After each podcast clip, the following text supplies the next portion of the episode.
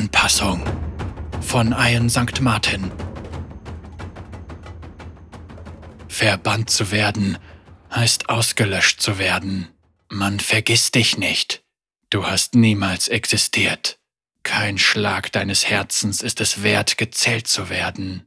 Sogar ein Sklave trägt Ketten, was seinen Wert unter Beweis stellt, sogar die Toten werden betrauert. Ich bin nichts für die Kilash, die mich geboren haben. Der Name Renga steht nicht länger mit dem Gesicht des Sohnes von Häuptling Ponjaf, einem der ihren, in Verbindung. Sie haben mich aus ihren Herzen und ihren Heimen verstoßen. Dieses Schicksal lässt sich nicht umkehren. Zumindest ließ man mich das glauben. Zeit und Blut können etwas ändern. Mein Herz schlägt noch immer, und so bin ich mit Trophäen, die ich auf dem Pfad des Jägers errungen habe, zu ihnen zurückgekehrt.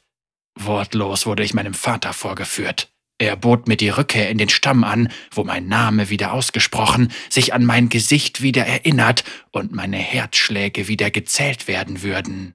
Und er nannte den Preis dafür. Ich muss einen Schatten zur Strecke bringen, einen klingenbewehrten Splitter einer mondlosen Nacht, eine Abscheulichkeit. Mit ihrem Kopf aus dem Dschungel wiederkehren, um meine Verbannung ungeschehen zu machen.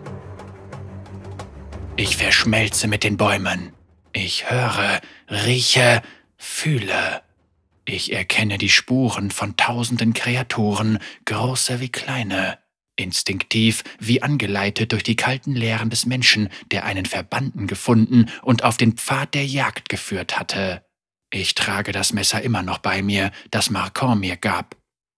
Ich suche nach dem Falschwesen, das sich hier aufhält und nicht hergehört. Die Trophäen, die sonst an meinem Mantel hängen und klappern, sind fort. Sie liegen in meinem Lager.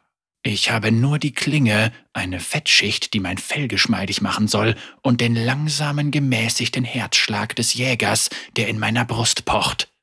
Im tummelnden Leben des Regenwaldes ist nichts, bis da plötzlich doch etwas ist. Schwach, doch eindeutig schlängelt es sich in meine Sinne. Seine übelkeitserregende, süße Fremdheit lässt mich einen Augenblick lang innehalten. Es ist so schrecklich falsch, abstoßend, ein Feind des Lebens, der schwer zu beschreiben ist. Es trotzt allem, was es umgibt. Die wahre Jagd beginnt. Ich folge der Spur. Ich ziehe Kreise um es herum, ohne es zu berühren. Ich halte den Geruch des Falschwesens aus, bis das Geräusch des Aderlasses mich belohnt. Etwas liegt im Sterben, vorne in den Bäumen. Es stirbt auf keine gute Weise. Ein Rudel Dschungelgreifvögel. Obwohl Greifvögel nicht an der Spitze der Nahrungskette stehen, sind sie doch fähige Raubtiere und nur sehr selten die Beute. Ihr Angreifer ist entweder verzweifelt vor Hunger oder lässt sich von ihren tödlichen Schnäbeln nicht beeindrucken. Ich fletsche meine Zähne zu einem Grinsen. Vielleicht wird das doch eine Herausforderung. Der Gestank des Falschwesens ist mächtig.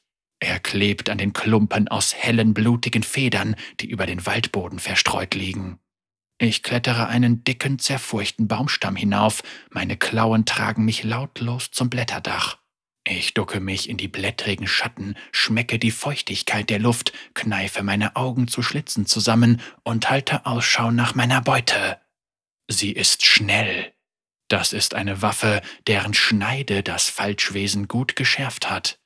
Ich kann nur flüchtige Blicke erhaschen, während es vor und zurückspringt, seine Opfer zur Strecke bringt und sich anschickt, sie zu verschlingen.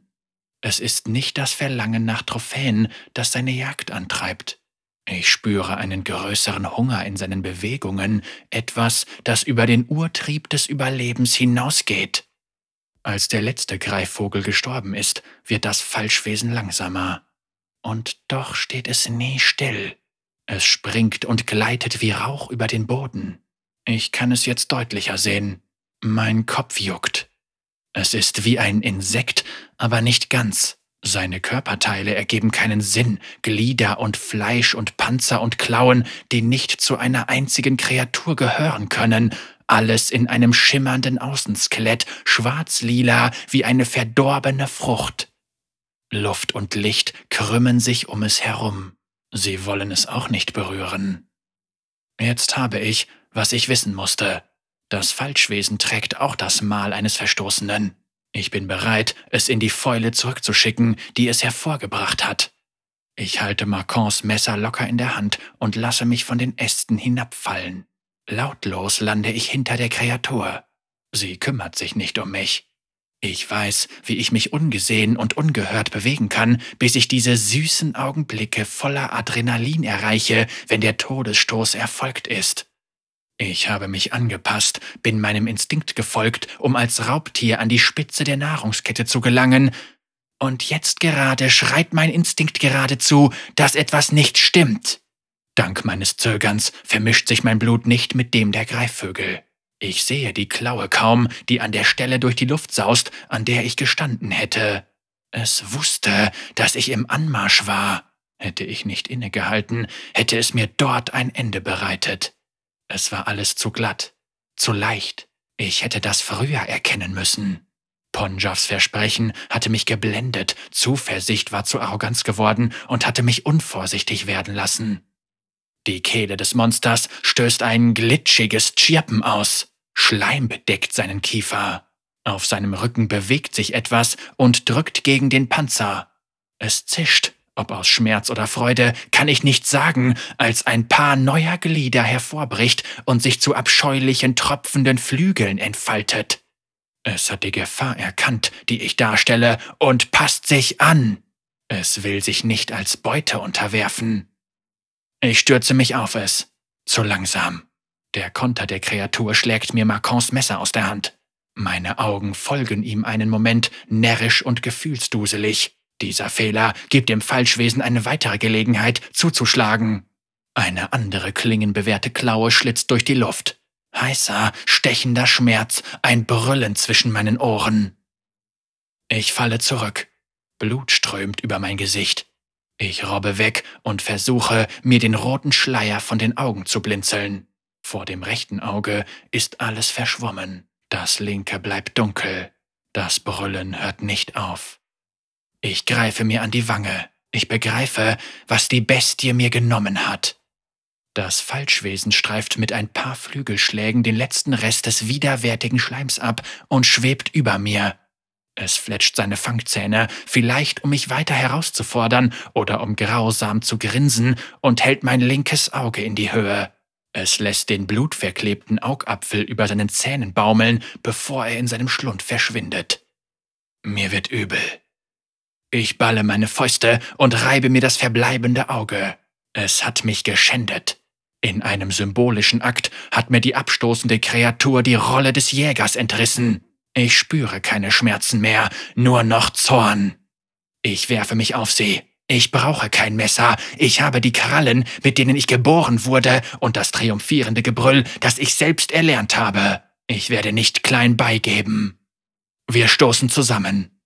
Der rote Tanz der Gewalt scheint endlos.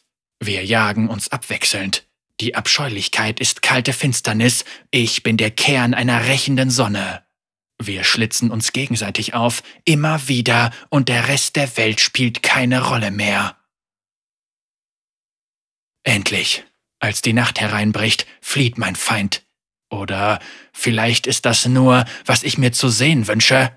Möglicherweise hat er alles von mir gelernt und sein Instinkt führt ihn weiter zu größeren Dingen.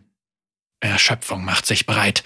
Ich kollabiere, mir bleiben blutige Wunden und das neue schreckliche Gefühl, dass ich mit diesem Monster verbunden bin.